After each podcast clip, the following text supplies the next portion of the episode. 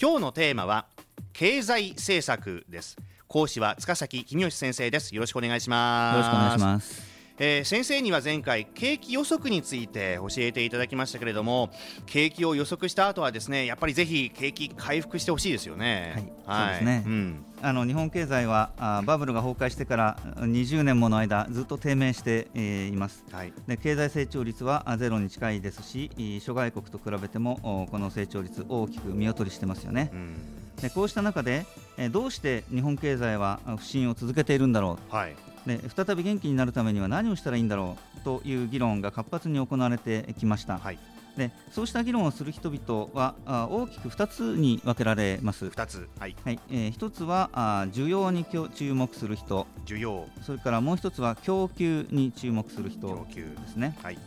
経済が順調に成長するためには需要と供給がバランスよく伸びていくことが必要ですよね。はい。はい、逆に言えば日本経済が順調に成長していないわけですから、どちらかに問題があるということになります。うんでどちらに問題があるのかが分かればそれを直せばよいでそのために何をしたらいいかということを考えるということですね。ずぶすっきりしますねそうですね、うん、供給側に注目する人は例えば日本の農業ですとかサービス業ですとかがあまり効率的じゃないということを問題としています。農業やサービス業がさまざまな規制などに守られていることによって非効率なまま残っていると、うん、これが問題なの。だから日本経済はうまくいかないんだというのが彼らの考え方です。はい。で彼らは規制緩和などによって農業やサービス業を効率化していけば日本経済は元気になってまた成長できるというふうに主張をしています、はい、で一方で需要側に着目している人々もいるわけですね、はい、で彼らは需要が足りないから生産者が生産を増やさないのだと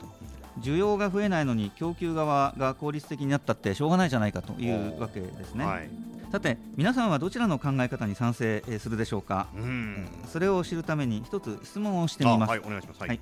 ある駅前商店街に小さなお店がたくさんあるとします。はい。そのお店を全部取っ払って大きなスーパーマーケットを1つ作ったら、はい、日本経済は良くなるでしょうか？悪くなるでしょうか？その取っ払われちゃった人々がかわいそうだというようなことはとりあえず考えなくて結構ですから、はい、日本経済が良くなるかどうかということだけを考えてお答えください。あどっちだろうな 僕はノーじゃないかなと思うんですよね。ノーだと思いますか、えー、はいえー、ノーだと答えた方は需要に注目している方ですね。あ僕は需要に注目してたんですかこれ。そうですね。小さなお店が取っ払われちゃうとそこで働いていた人が失業しちゃいますね、はい、失業しちゃうと給料もらえないので、えー、物を買わなくなりますね、うん、だから日本経済はあ物が売れなくなって、えー、ますます景気が悪くなるよっていうことがあ今あ悪くなるといった方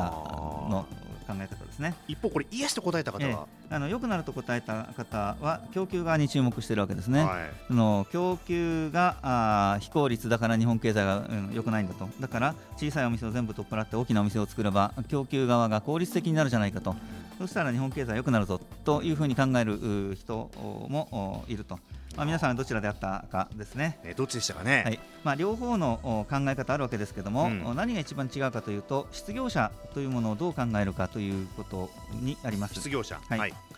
供給側に注目する人は失業者がいるということをあんまり深刻に考えません。まあ、安い給料の仕事しか見つからないかもしれないけどどっちにしろいつかは仕事するんだよねだからあいつまでもずっと失業しているわけじゃないんだからあんまり気にすることはないじゃないかという時間が経てば失業は解決するということですね。うん、ですからあ供給が効率化してその小さなお店が大きなお店になってそれによって失業者が出ても全然構わないと、はい、日本経済良くなるじゃないかということです。えーはい、で一方で需要に着目する人は現実に失業者大勢いるじゃないかと、うん、放っておけば時間とともに失業者が減っていくということもないじゃないかと。うん。だからあどんなに非効率であってもちっちゃなお店がいっぱいあってそこで雇われている人がいっぱいいるっていうことが日本経済にとって大事なんだよというのがあ需要側に注目する人の言い分ですね。うんどっちも分かるような気がするな。そうですね。えー、で、えー、小泉内閣が構造改革というのを、やりましたけれども、はい、あの構造改革というのは供給側に着目した考え方です。はい、ですから供給側を重視した人は小泉改革に賛成してましたけど需要側を重視する人は反対してました。どういうふうに反対してたかというと構造改革によって失業者が増えて景気がかえって悪くなっちゃうじゃないかというふうに反対をしていたということですね。はい、はい私は長年景気の予想に従事してきましたから銀行にお勤め、ね、そうですね、はい、あのどうしても需要が増えれば供給が増えて、えー、需要が減れば供給が減るというふうに考えますので需要側を重視する考えに立っているわけですね。あじゃあ僕と先生は一緒ですね。あそうですね。すみません。あ心強いですよ、えー、で、えー、私から、えー、言わせると、ええ、もし本当に供給側に原因があるのであれば、はい、供給が需要より少ないはずですから物が足りなくなってインフレになるはずだと、うん、でも実際を見ると物が売れ残ってデフレになってるじゃないかと。これは供給に問題があるんじゃなくて需要に問題があるんだよね。需要が足りないんだよね、うん、というふうに考えているということですね、はい、なぜじゃあこれ長い期間にあたってこれ需要が不足しているんですか？はい。えー、日本人はですね大変勤勉に働いて倹約する民族ですね。はいで、えー、一人一人にとっては勤勉に働いて倹約するというのは良いことなんですが、うん。うん、全員が同じことをすると悪いことが起きちゃうんですね。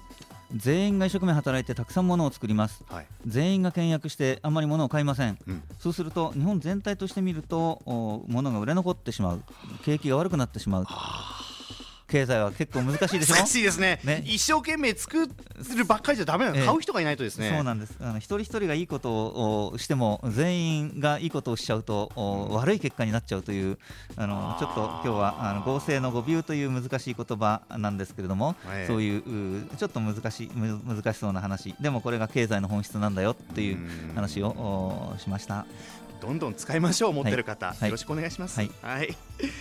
今日は塚崎先生に経済政策を語る人々について教えていただきました。では塚崎先生今日の学びワードはズバリ何でしょう？はい、えー、じゃあ今日の学びワードですね。景気は重要だというのを今日のワードにしたいと思います。わかりました。皆さんもぜひ覚えておいてくださいね。塚崎先生ありがとうございました、はい、ありがとうございました。スマートフォンを持ってる皆さんいいことをしていますビビックは光だけじゃない。ソフトバンクのスマホも安くなる。2年間パケット代を毎月430円割引。スマホ BB 割 with ビビック好評受付中。詳しくは「ビビック」で検索。